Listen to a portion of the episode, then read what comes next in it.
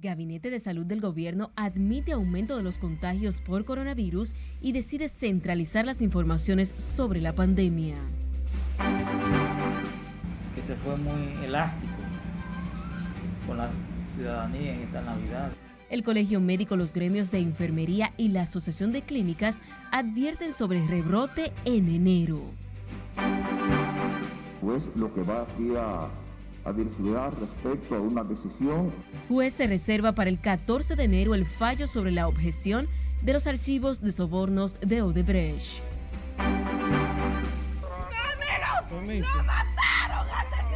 A prisión por tres meses los dos policías integrantes de la patrulla que mató a coronel de la Fuerza Aérea Dominicana en Mao y el presidente Luis Abinader promulga la nueva ley de proindustria que otorga 15 años de incentivos para la competitividad e innovación industrial.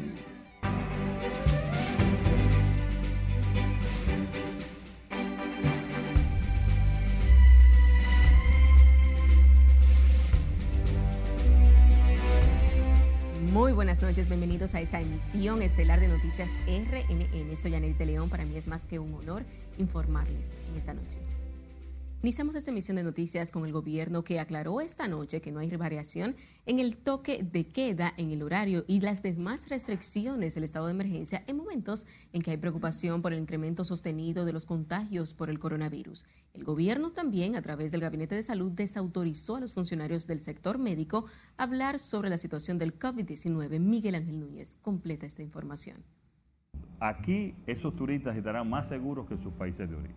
El Gabinete de Salud sesionó de urgencia este lunes bajo la dirección de su coordinadora y vicepresidenta Raquel Peña.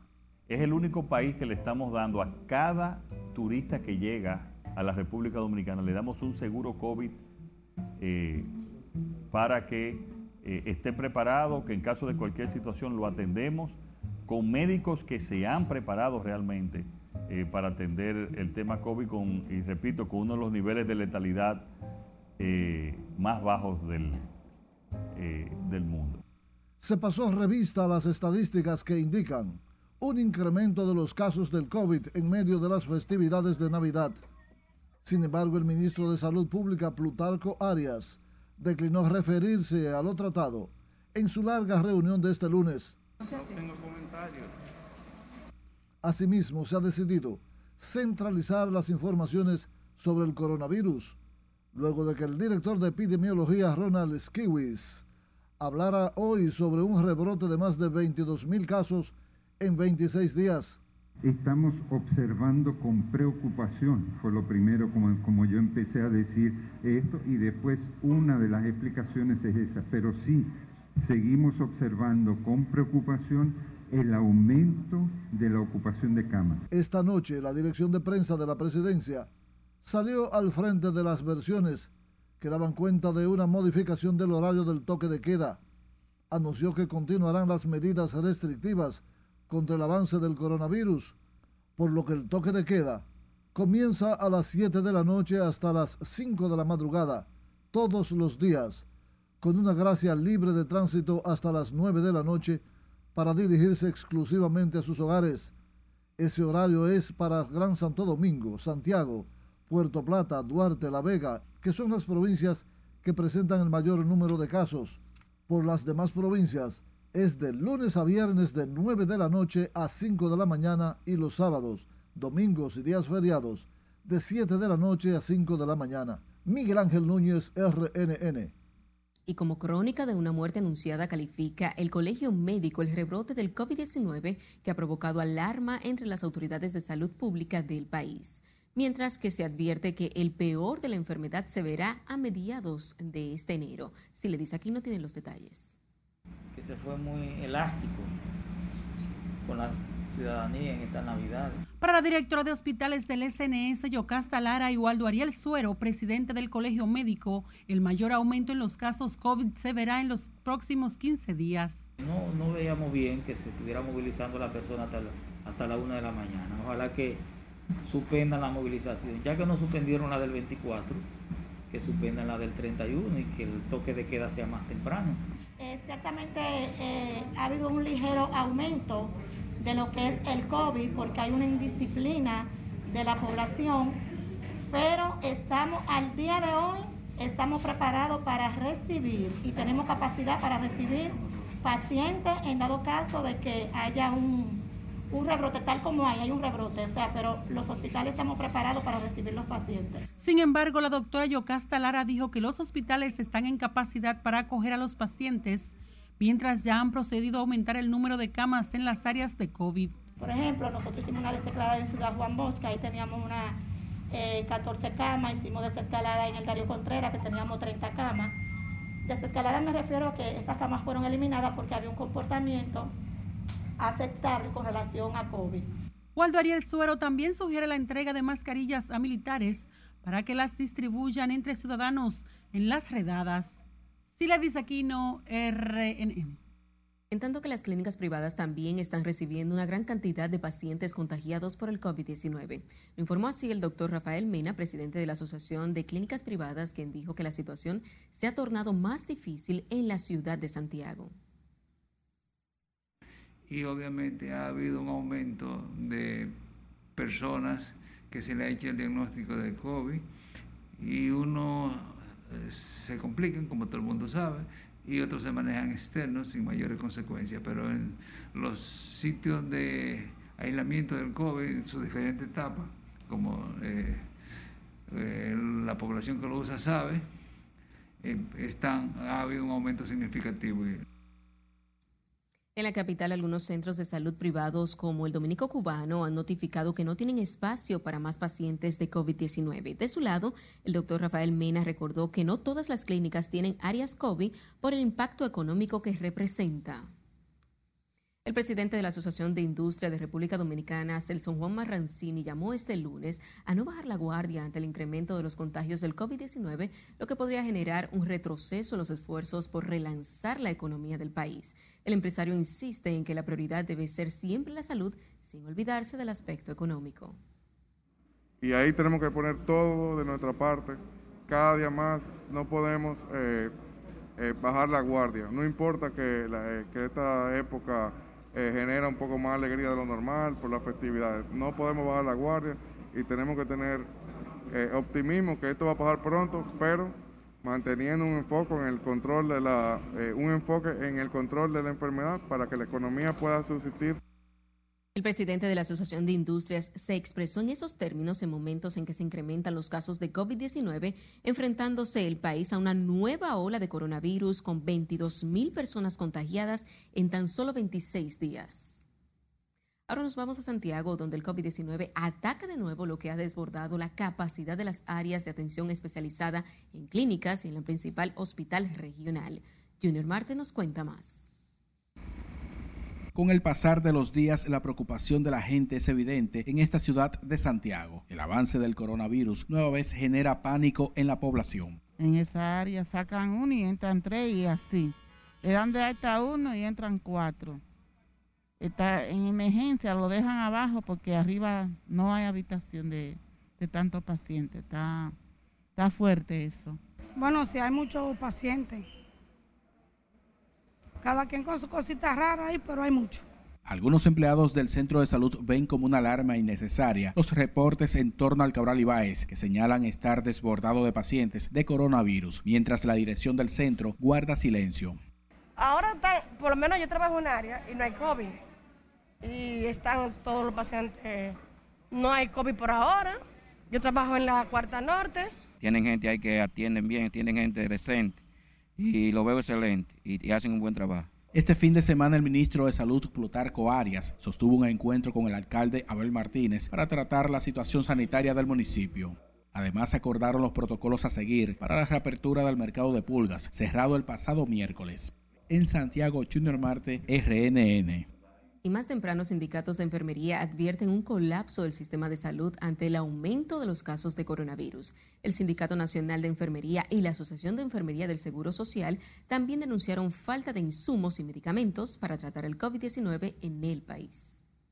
Está colapsado el sistema en, en Santiago en estos momentos, tanto público como privado. De que todos sabemos, y lo saben las autoridades, que la segunda cepa de COVID aparecida en Reino Unido y ya expandida a cerca de 22 países, no hay forma de que no llegue a República Dominicana. Sinatrae adelantó que sostendrán un encuentro con el ministro de Salud Pública para tratar la situación de los profesionales de la enfermería. En tanto que médicos del Hospital Marcelino Vélez Santana denunciaron hoy que todavía no han cobrado el doble sueldo ni el salario correspondiente al mes de diciembre. La falta de pago afecta a unos 94 médicos, aunque las autoridades hospitalarias alegan que los afectados son solo 36.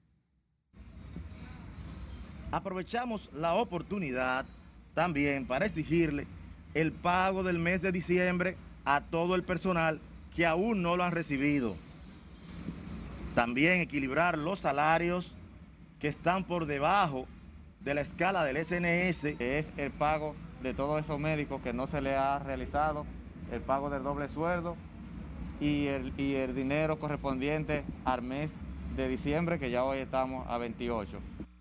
En una rueda de prensa, los médicos del Hospital Marcelino Vélez Santana dijeron esperar que se cumplan las promesas de resolver la situación en las próximas 24 horas. Recuerde seguirnos en las diferentes cuentas de redes sociales y a través también de nuestra plataforma, plataforma digital www.rnn.com.do. También recuerden que pueden escucharnos en Spotify y otras plataformas similares porque RNN Podcasts es una nueva forma de mantenerse informados con nosotros. Sepa que la Unión Europea comenzó la primera fase de su programa de vacunación masiva con la dosis de la vacuna Pfizer y BioNTech entregadas a los 27 Estados miembros. Escale Huichardo tiene los detalles en el resumen de las internacionales de RNN. El bloque comercial se enfrenta a un importante desafío logístico a medida que las vacunas se implementan, mientras que una nueva variante de COVID-19 se propaga por varios países. La Comisión Europea aseguró que la vacuna contra COVID-19 se ha entregado a todos los países miembros, mientras que España, justo un día después de comenzar la campaña de vacunación contra el nuevo coronavirus, ha superado la barrera de las 50.000 muertes por COVID-19, según los registros oficiales publicados por el Ministerio de Sanidad. Japón registró en su territorio el primer caso de contagio por la nueva cepa del coronavirus detectada recientemente en Sudáfrica. La paciente de 30 años llegó del país africano el pasado 19 de diciembre y actualmente no presenta síntomas de la enfermedad, comunicó este lunes el Ministerio de Sanidad, Trabajo y Bienestar. Un hogar para ancianos en la ciudad belga de Mol, cerca de Amberes, perdió a 18 residentes a causa del COVID-19 después de la visita de un Santa Claus a principios de diciembre, que luego dio positivo al coronavirus. El alcalde de la ciudad describió al hombre vestido de Santa Claus como el hijo de un residente y una persona de confianza para el centro de atención residencial.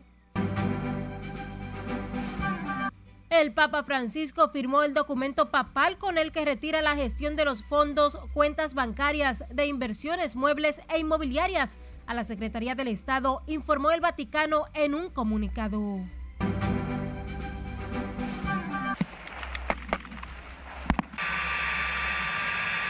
Las dotaciones de sistemas de defensa antiaérea Buk M3 del Distrito Militar del Occidente ruso han practicado el despliegue rápido de sus medios en el campo de batalla en estricta coordinación con unidades de infantería, según un video de estos ejercicios publicado por el Ministerio de Defensa ruso. Pasamos con la constructora brasileña Odebrecht, que deberá pagar multas por el equivalente a unos 50 millones de dólares por una trama de corrupción en torno a la construcción de una carretera en Colombia, anunciaron las autoridades este lunes. Odebrecht, que recientemente cambió su nombre a Novonor, fue sancionada por ejecutar un sistema restrictivo de la libre competencia en la adjudicación de una carretera de 523 kilómetros que conecta el centro con el norte del país.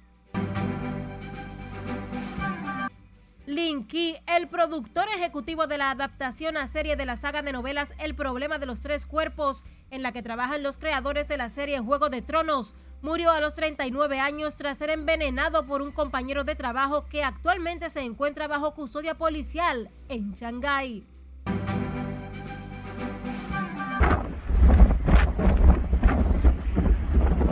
Y terminamos con una tormenta de nieve en la zona norte de los Estados Unidos que impactará regiones de al menos 20 estados, incluido el norte de Nueva York. Sin embargo, su impacto no solamente será de altas acumulaciones de nieve, sino que habrá fuertes vientos y lluvia en otras regiones, incluido Nueva Jersey y Connecticut. En las internacionales es Carelet Guichardo, RNN.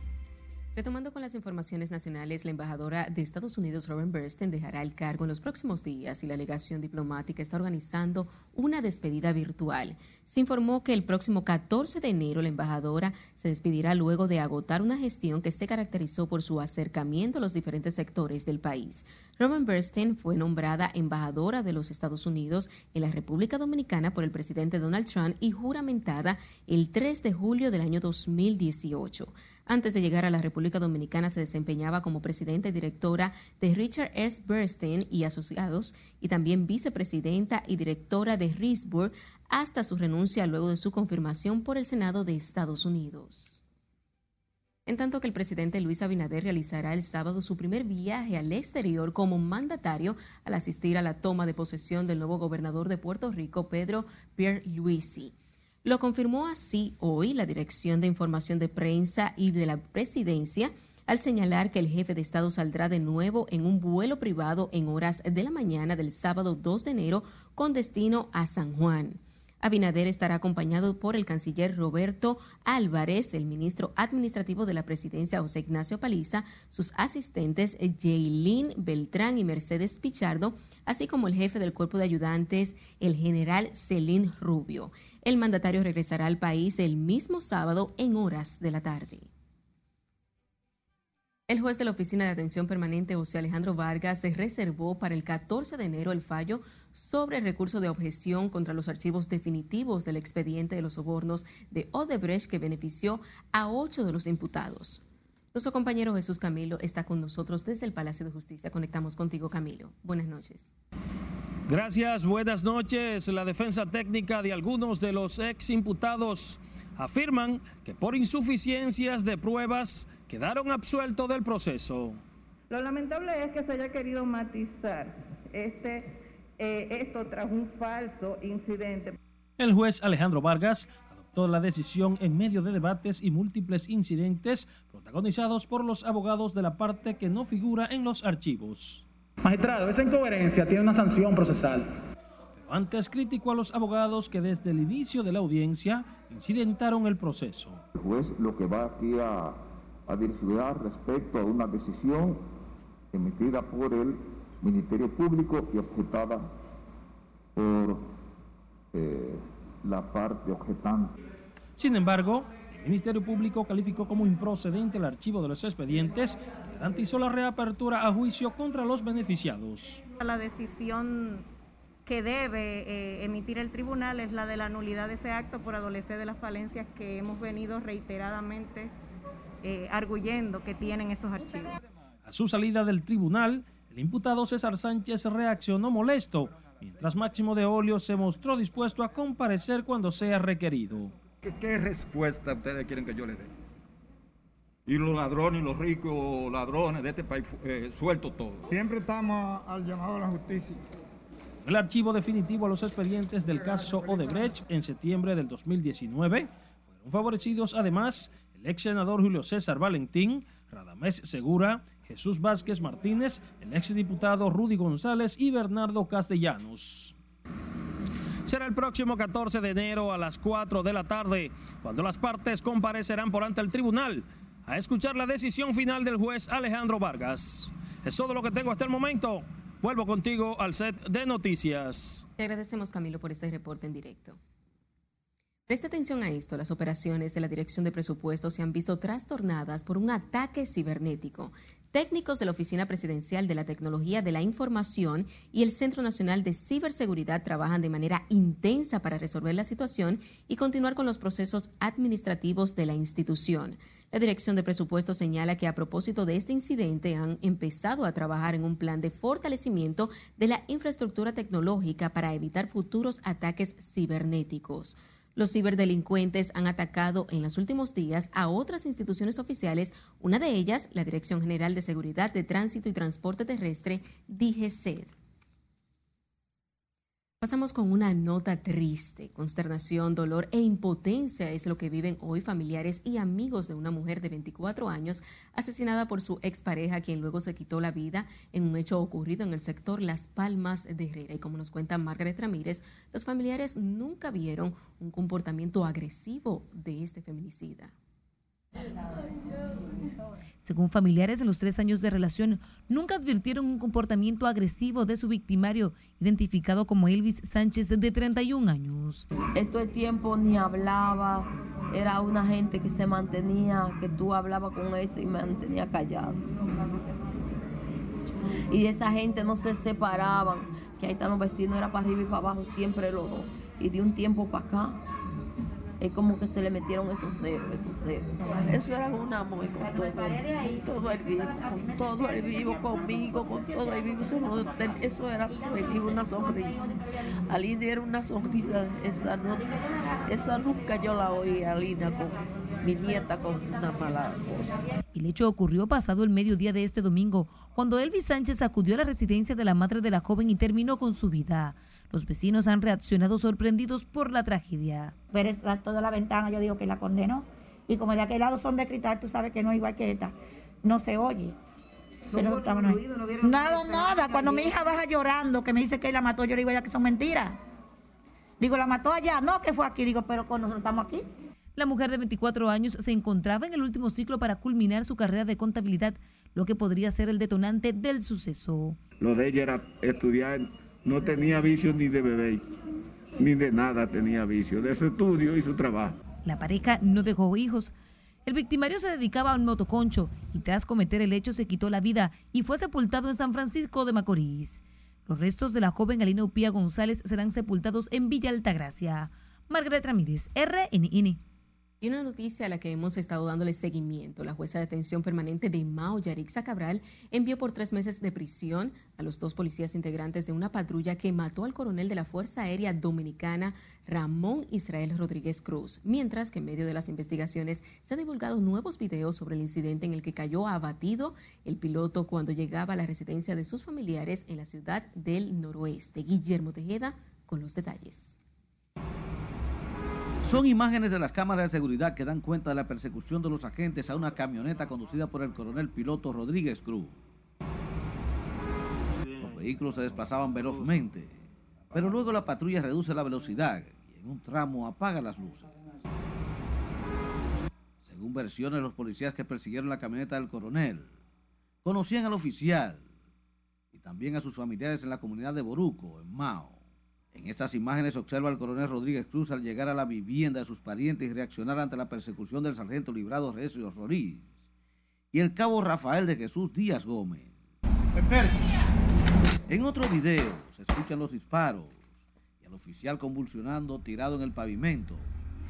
Al ser alcanzado por el impacto de las armas de grueso calibre, como la que portaba este policía,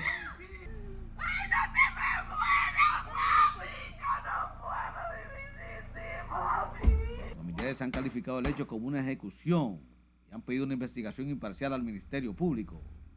Rechazan las versiones de que el coronel de la Fuerza Aérea cayó abatido al manipular el fusil contra los agentes.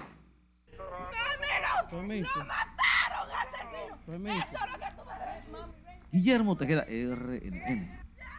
En tanto que el ex senador César Augusto Matías insistió en que la muerte del coronel Rodríguez Cruz es la obra de una orden superior por lo que la investigación debe estar a cargo de la Procuraduría General de la República. El ex legislador de Valverde también reitera que se trató de una ejecución al recordar que el cabo que participó en el incidente estuvo en una boda junto con el oficial hace unos 43 días. Según Yayo Matías, en la policía operan sicarios al pedir una investigación seria para que se haga justicia. Los investigados por la muerte del oficial de la Fuerza Aérea de República Dominicana son el sargento Librado Recio Solís y el cabo Rafael de Jesús Díaz Gómez. La Dirección de Prisiones desarticuló en el penal de la Victoria una red mafiosa dedicada al tráfico de drogas entre los que figura un vinculado con César el Abusador que organizaba una pomposa fiesta de cumpleaños en el penal.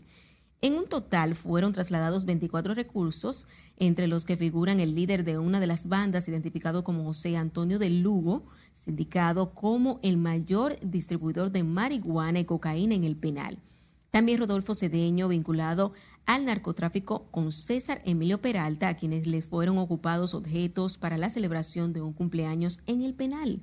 Entre la droga decomisada figuran 317 gramos de cocaína, 26.5 gramos de crack y 505 gramos de marihuana. Además, fueron ocupadas 314 amas blancas de diferentes extensiones, 22 tijeras, dos relojes inteligentes, 127 celulares, 25 dispositivos de amplificación de música. En otra información, un enfrentamiento a tiros en la disputa por el control de un punto de drogas en el sector Hoyo de Bartola en Santiago dejó un saldo de un muerto. Se trata de Kelvin Daniel Díaz Tineo, quien transitaba en una motocicleta cuando se originó el tiroteo entre los dos grupos contrarios que distribuyen drogas en el Hoyo de Bartola. La policía tiene identificado ya estos elementos que provocaron este tiroteo en ese sector donde la policía científica colectó como evidencia una motocicleta la cual conducía el ociso y recolectó 22 casquillos de pistola calibre 9 milímetros y una cápsula sin disparar. Eh, la policía, ya con los nombres de estos individuos, activa la identificación para apresarlo a todos y someterlo a la acción de la justicia. Al lugar del incidente se presentaron los técnicos de la Policía Científica, quienes colectaron 22 casquillos de calibre 9 milímetros y una cápsula sin disparar. La policía informó que está persiguiendo a los seis hombres que participaron en esta balacera.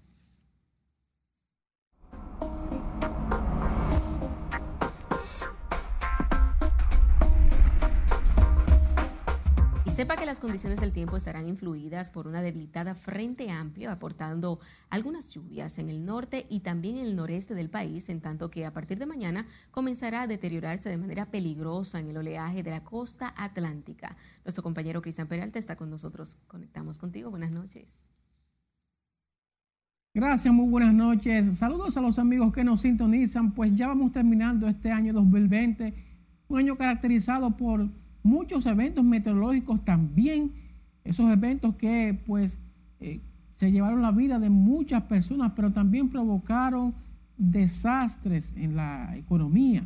Pero mientras tanto, pues estos últimos días aquí en la República Dominicana estarán caracterizados por este eh, pues debilitado sistema frontal, como podemos observar, abundante nubosidad, subaguada, pues interactuando y generando algunas lluvias mayormente en el norte, en el nordeste y también en algunos puntos del este hemos recibido pues esos efectos en el día de hoy detrás, entonces poco de aire frío pues estará descendiendo hacia nuestra zona, así que téngalo usted muy pendiente. De hecho, si vemos el modelo de lluvia para las próximas horas, podemos notar esas precipitaciones ubicadas hacia la región norte, nordeste, y parte del este. Y es propio lo que ocurre cuando estos sistemas frontales pues estacionan en el norte, lo hemos mencionado, así que tenga presente que esas lluvias todavía estarán ahí el día de mañana y posiblemente también para el día de pasado mañana. Vamos a ver entonces lo que ocurre en Europa porque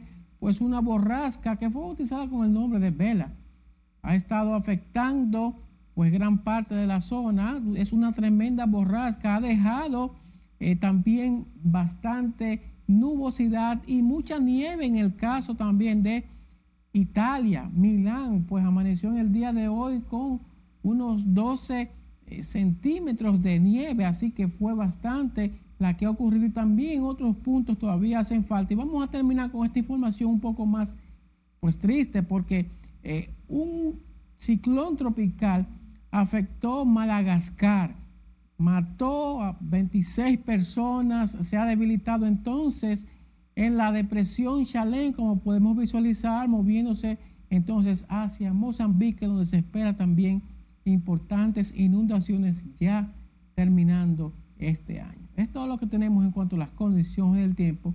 Usted continúe ahí con la emisión estelar de noticias RNN, porque como siempre les tenemos mucho más. Agradecemos su sintonía. Seguimos con más informaciones. La comisión organizadora del noveno Congreso del Partido de la Liberación Dominicana adoptó una serie de cambios que eleva a 955 el número de integrantes de su comité central y crea un comité consultivo. Y como nos dice nuestro compañero Jesús Camilo, quien sea presidente o secretario general del partido no podrá optar por candidaturas ni ocupar funciones públicas a menos que renuncie. La dirección peledeísta indicó que durante la plenaria fueron conocidas 4.000 propuestas de modificación. Se decidió que el Comité Central sea la instancia superior después del Congreso. Asimismo, fue acogida la modificación a los estatutos del partido, reducción de día a cinco años de militancia para integrar el Comité Central, a fin de dar mayores oportunidades a sus nuevos miembros. Estos cambios marcarán el camino hacia la anhelada transformación renovación y fortalecimiento de la identidad partidaria. Otro tema aprobado fue el que limita las candidaturas de quienes ocupen la presidencia y la Secretaría General del PLD, que tampoco podrán ocupar cargos públicos. En el caso que decidan aspirar a un cargo electivo, deberán renunciar a las funciones partidarias que desempeñan previo a comunicar sus aspiraciones. Tanto, el miembro del comité político Andrés Navarro indicó además que continuarán asumiendo su rol como principal partido de oposición. Es la oportunidad que se ha dado el PLD para transformarse y fortalecerse y cumplir su rol como un partido de oposición que debe generar el debido equilibrio y balance en la, en la, en la democracia dominicana. El Congreso PLDista aprobó la inclusión para los presidentes provinciales y municipales el objetivo de ampliar su membresía a nivel regional.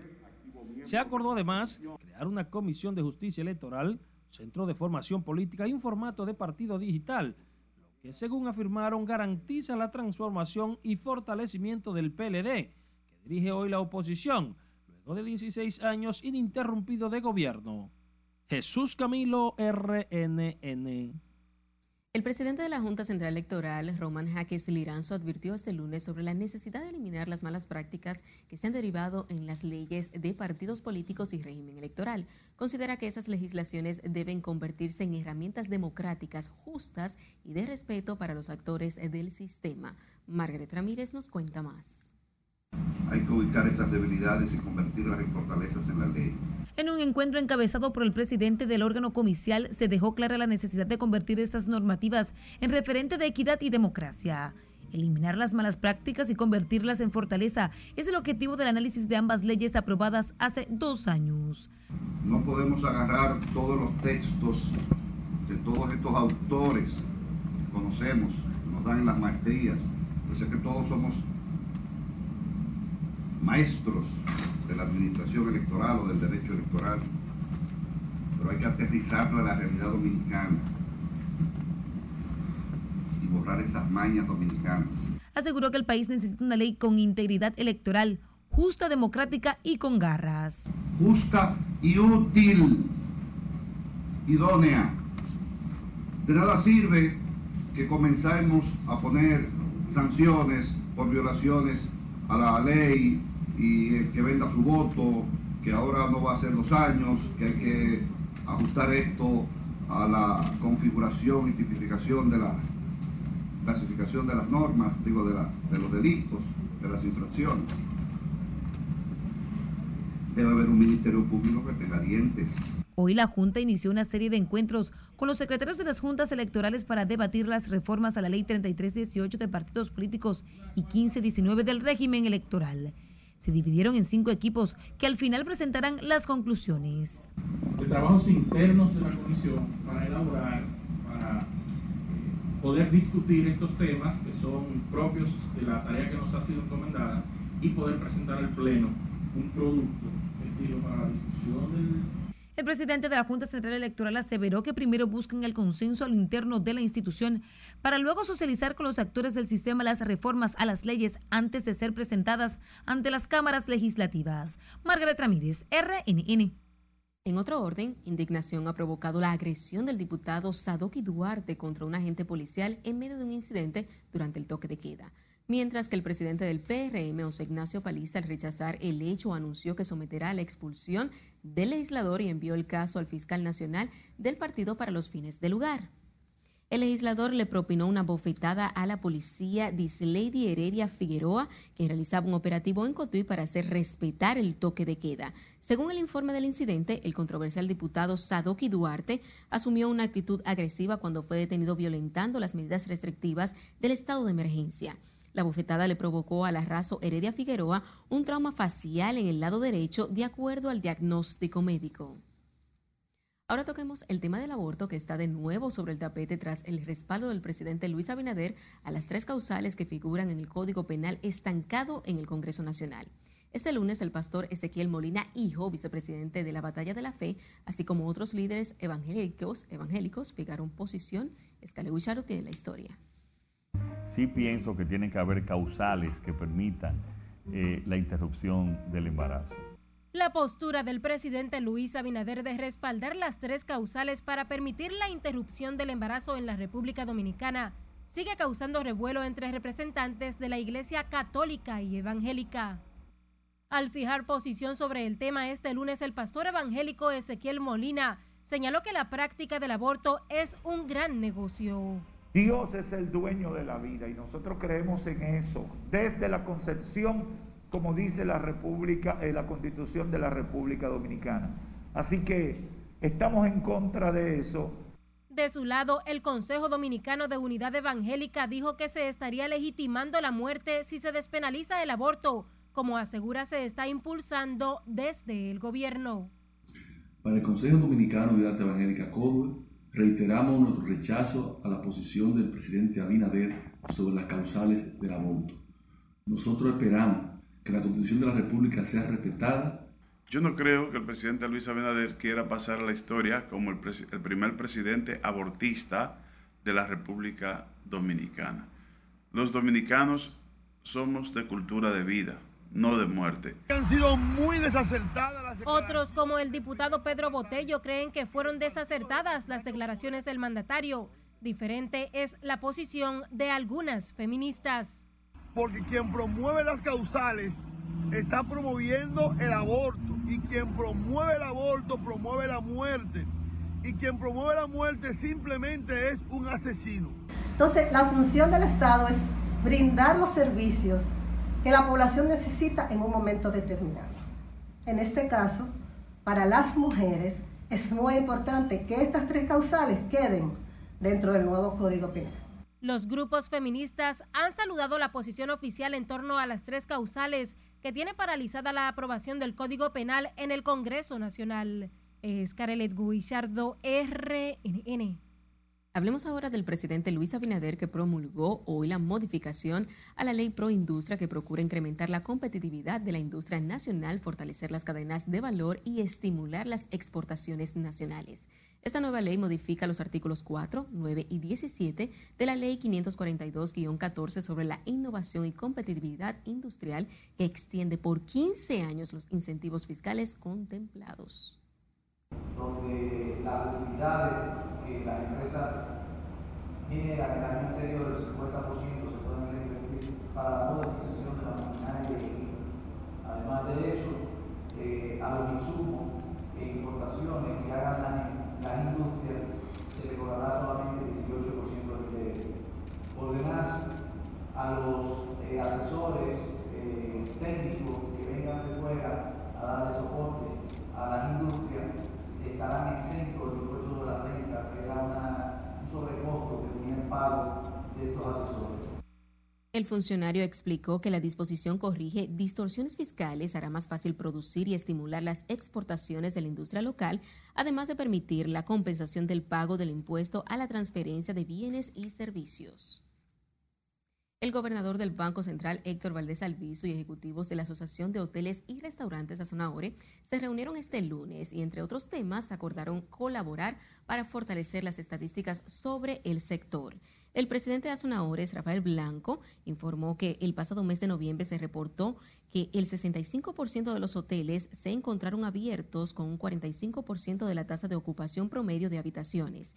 En el encuentro también participaron Andrés Marrancini, vicepresidente, y Javier Tejada, director de Azonadores. Junto a Valdés Albizu participaron la vicegobernadora Clarisa de la Rocha, el gerente Ervin Novas y el subgerente de políticas monetaria y cambiaria, además de financiera, Joel Tejeda.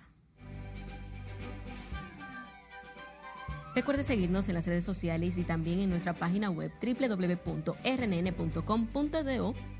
y también entérese y recuerde que puede escucharnos en Spotify y otras plataformas similares porque RNN Podcasts es una nueva forma de mantenerse informados con nosotros.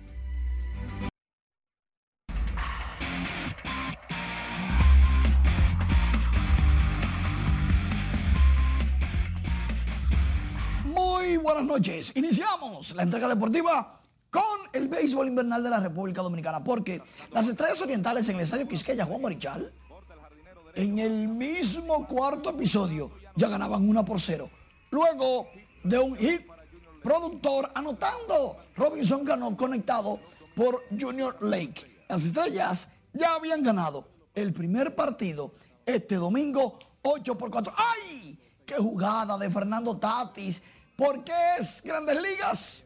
Porque Fernando Tatis siempre juega duro y lo demuestra en el campo. Otro que le fue muy bien fue Eric Filia.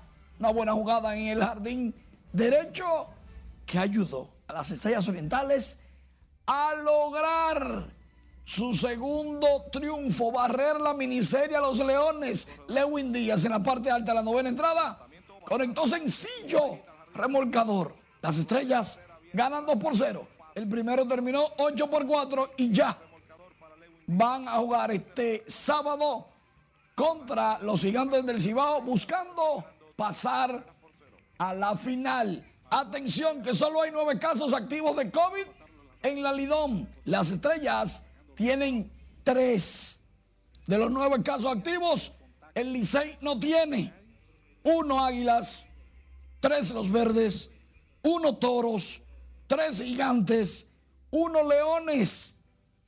El informe de Lidón y del Ministerio de Salud así lo dice. Mientras tanto, Phil Nicro falleció este fin de semana a la edad de los 81 años. Jugó en grandes ligas 24 temporadas.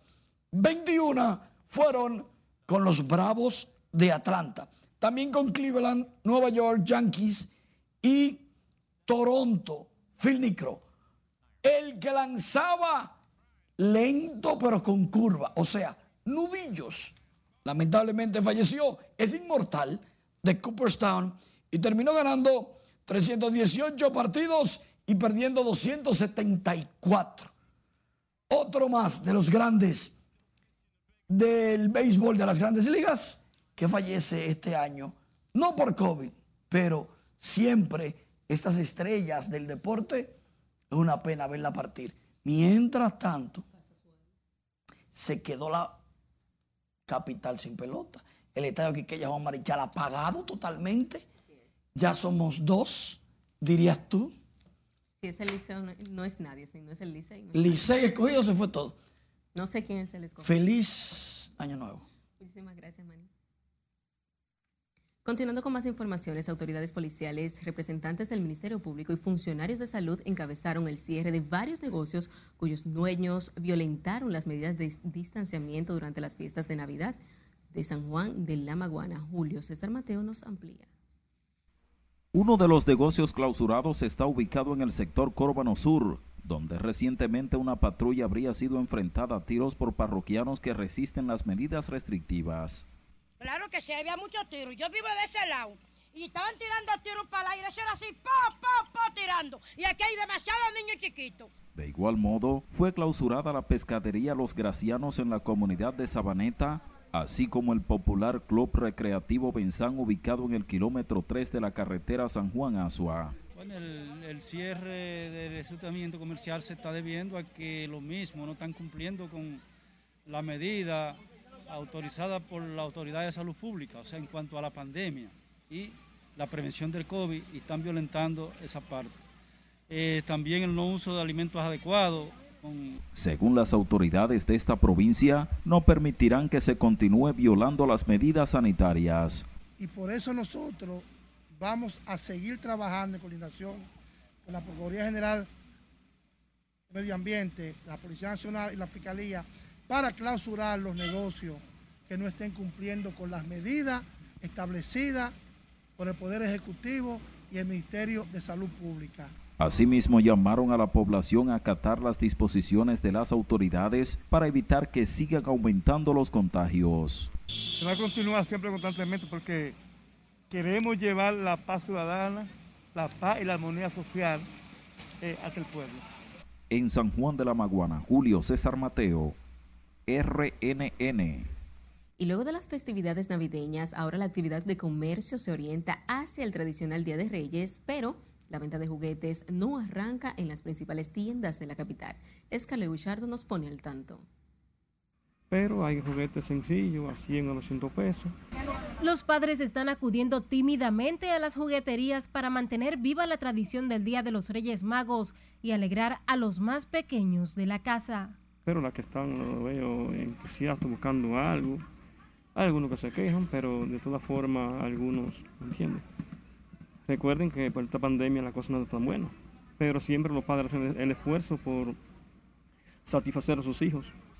En algunos establecimientos se preparan para esta fecha que moviliza a miles de dominicanos en un momento crítico por los efectos derivados de la pandemia del COVID-19. Bueno, yo lo veo que está un poquito como lento. Hay poca gente, no se ve mucho movimiento de gente comprando reyes ni nada de eso, como que no hay entusiasmo como los demás años pasados. Contrario a años anteriores para esta fecha, este lunes era mínima la presencia de personas en las tiendas de juguetes, un reflejo de la situación económica que ha dejado la pandemia. Bueno, está un poco apagado, pero los niños no tienen la culpa de, de esta pandemia. Hay que contribuir con su felicidad. Tradicionalmente el Día de los Reyes se celebra cada 6 de enero, pero el feriado se moverá para el lunes 4 de enero del 2021. Es Carelet Guizardo, RNN.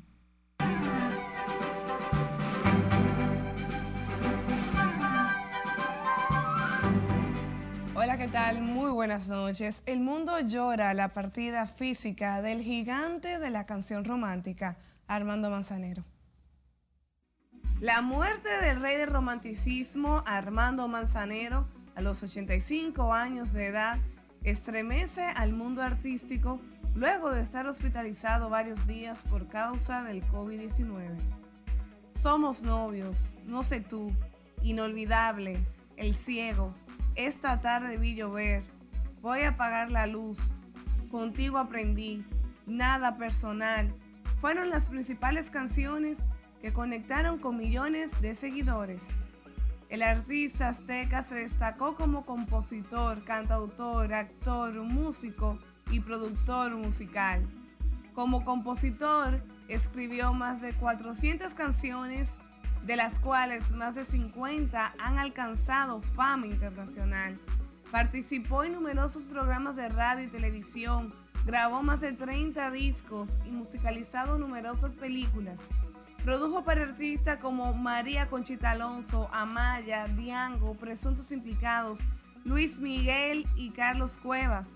Además trabajó para Hollywood en la producción musical de No sé tú, versión en español de la película Splitches. Fue ganador de un premio Grammy a la carrera artística, el cual es un Grammy especial con el que han sido premiadas grandes personalidades musicales. Cantautores de toda Latinoamérica se despiden a través de sus redes sociales del rey del romanticismo Armando Manzanero, quien murió la madrugada de este lunes a causa del COVID-19. Andrés Cepeda, Gianmarco, Mark Anthony, Ricardo Montaner y el artista urbano Maluma compartieron el cariño y admiración que profesaban a uno de los artistas más completos de México y con más de 70 años de carrera artística. Armando Manzanero logró conectar con varias generaciones y es el resultado de la diversidad de artistas de edades, estilos y nacionalidades que hoy le rinden un homenaje.